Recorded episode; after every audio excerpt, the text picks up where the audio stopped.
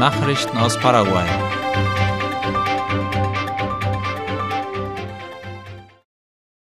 Senat hat 44 große Marihuana-Produktionslager in Concepción entdeckt. Darüber berichtet die staatliche Nachrichtenagentur IP Paraguay. Die nationale Antidrogenbehörde Senat hat die Produktionslager demnach in der Ortschaft Caagui Poturoru im Distrikt Iwijau aufgespürt.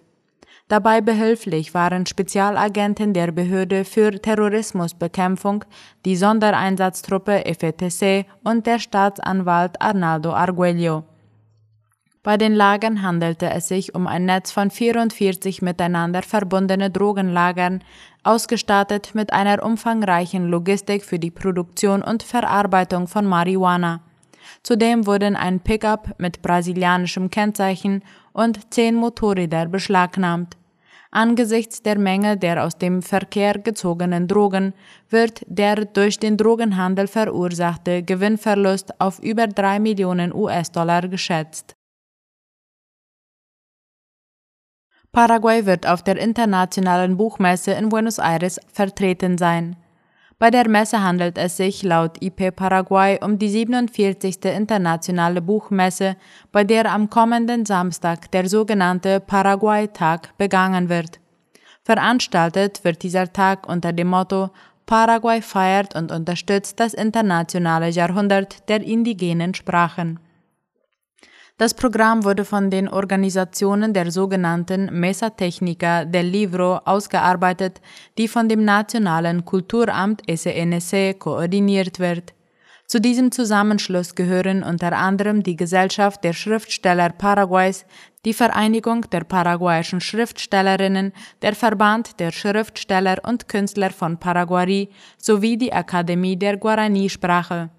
Die Teilnahme Paraguays an der internationalen Buchmesse wird organisiert vom Kulturamt und dem Außenministerium mit Unterstützung der paraguayischen Botschaft in Argentinien und der Mesa Técnica del Libro. Das Finanzministerium hat fast 15.000 Rentner in die Lebensmittelrente aufgenommen. Bei dieser Rente handelt es sich laut IP Paraguay um das Nahrungsmittelrentenprogramm, das von der Direktion für beitragsfreie Renten DPNC verwaltet wird. Mit dieser Zahl an neuen Empfängern erreichte die staatliche Rente Ende April dieses Steuerjahres rund 288.000 Personen. Das Gesetz Nummer 6381-2020 und die zugehörige Verordnung legen fest, dass folgende Personen diese Vergünstigung in Anspruch nehmen dürfen. Paraguayische Staatsangehörige, die mindestens fünf Jahre in Paraguay gewohnt haben, oder Ausländer, die seit mindestens 30 Jahren im Land wohnen. Die Personen, die die Lebensmittelrente beantragen möchten, müssen über 65 Jahre alt sein und sich in einer sozial schwachen Situation befinden. Die im Programm aufgenommenen Personen erhalten monatlich einen Beitrag von 638.000 Guaraníes, welche von der Regierung subventioniert werden. Der Senaxa-Vorsitzende hat sich mit Gesundheitsbehörden in Mexiko getroffen. Darüber informiert der Nationale Tiergesundheitsdienst Senaxa auf seiner Internetseite. Demnach traf sich ihr Vorsitzender José Carlos Martín mit dem Generaldirektor für Tiergesundheit der mexikanischen Behörde für Gesundheit, Sicherheit und landwirtschaftliche Lebensmittel Senasica Juan Gay Gutiérrez. Es wurden Themen behandelt über Maßnahmen, die in beiden Ländern getroffen werden müssen, um die Tiergesundheit zu fördern, wie es heißt. Während des Treffens in Mexiko hob Martin das Interesse Paraguays für den Export von paraguayischem Rindfleisch nach Mexiko hervor. Gutierrez und Martin einigten sich darauf, sanitäre Informationen auszutauschen, die für einen Beginn der Exportverhandlungen notwendig sind. In Konzeption kann man das Fallschirmspringen kostenlos erlernen. Der paraguayische Fallschirmsportverband APPW bietet in Zusammenarbeit mit dem Nationalen Sportsekretariat SEND und der Stadtverwaltung von Konzeption einen kostenlosen Lernkurs an, um das Fallspringen zu erlernen. Der Kursus dauert drei Tage, vom 26. bis zum 28. Mai und besteht aus zwei Tagen Theorieunterricht und einem Tag Springen, wie IP Paraguay schreibt. Der Kursus zielt darauf, den Teilnehmern die nötige Ausrüstung zu geben und lehrt das Sicherheitsverfahren und die Sprungtechniken des Fallschirmspringens. Fachkundige Ausbilder leiten die Teilnehmer an und sorgen dafür, dass sie während des Sprungs eine sichere Erfahrung machen.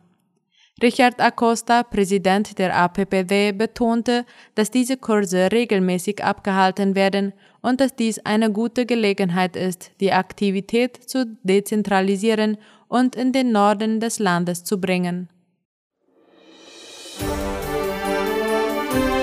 Nachrichten aus aller Welt.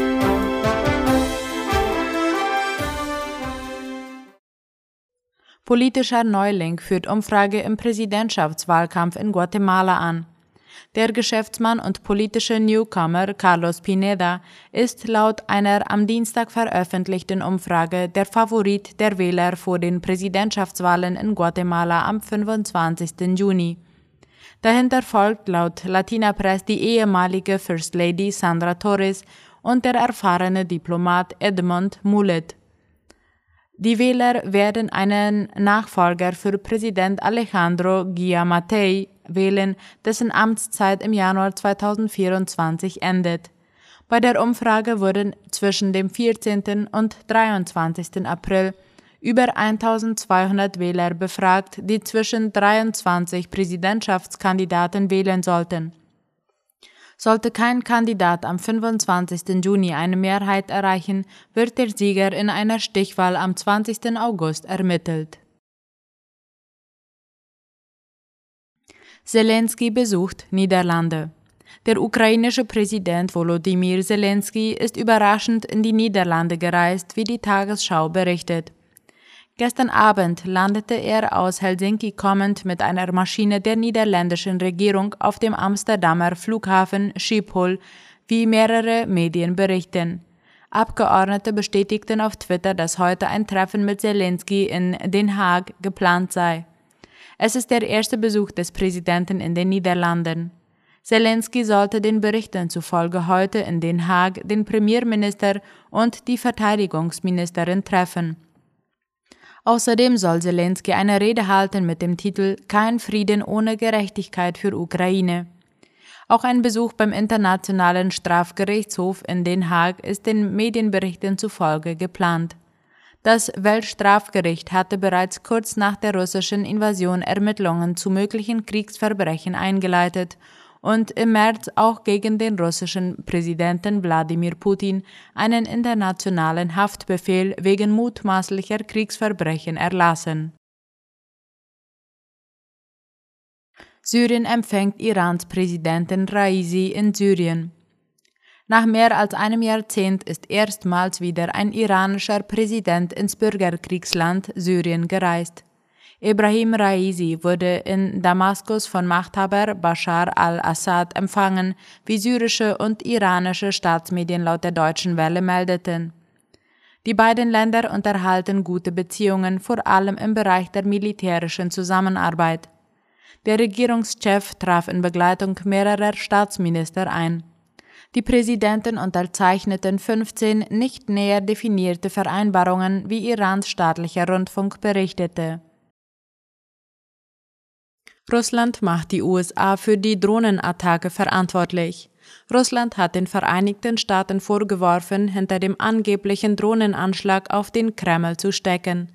Man wisse, dass die Entscheidung über solche Handlungen und Terrorakte nicht in der Ukraine getroffen würden, sondern in Washington, sagte Kreml-Sprecher Dmitri Peskov heute laut dem ORF. Die Ukraine führe aus, was ihr gesagt werde, so Peskov. Die USA wiesen den Vorwurf Russlands zurück. Die Vereinigten Staaten hätten nichts damit zu tun, sagte der Kommunikationsdirektor des Nationalen Sicherheitsrats John Kirby. Man wisse nicht einmal genau, was passiert sei, so Kirby. Gestern hatte der Kreml über einen versuchten Anschlag mit zwei Drohnen berichtet, der angeblich Präsident Wladimir Putin gegolten habe.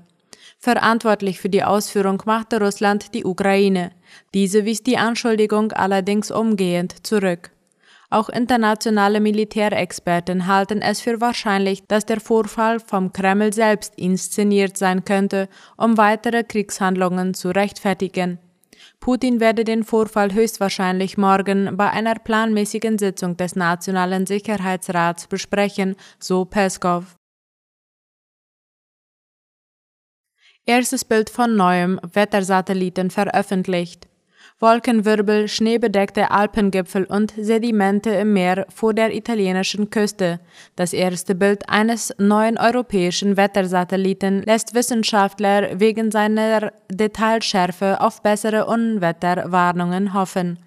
Darüber schreibt der ORF denn bei dem Vorgängermodell des Satelliten seien viele Details weniger deutlich oder gar nicht zu erkennen gewesen, teilten die Europäische Weltraumorganisation ESA und der europäische Wettersatellitenbetreiber EUMETSAT heute mit.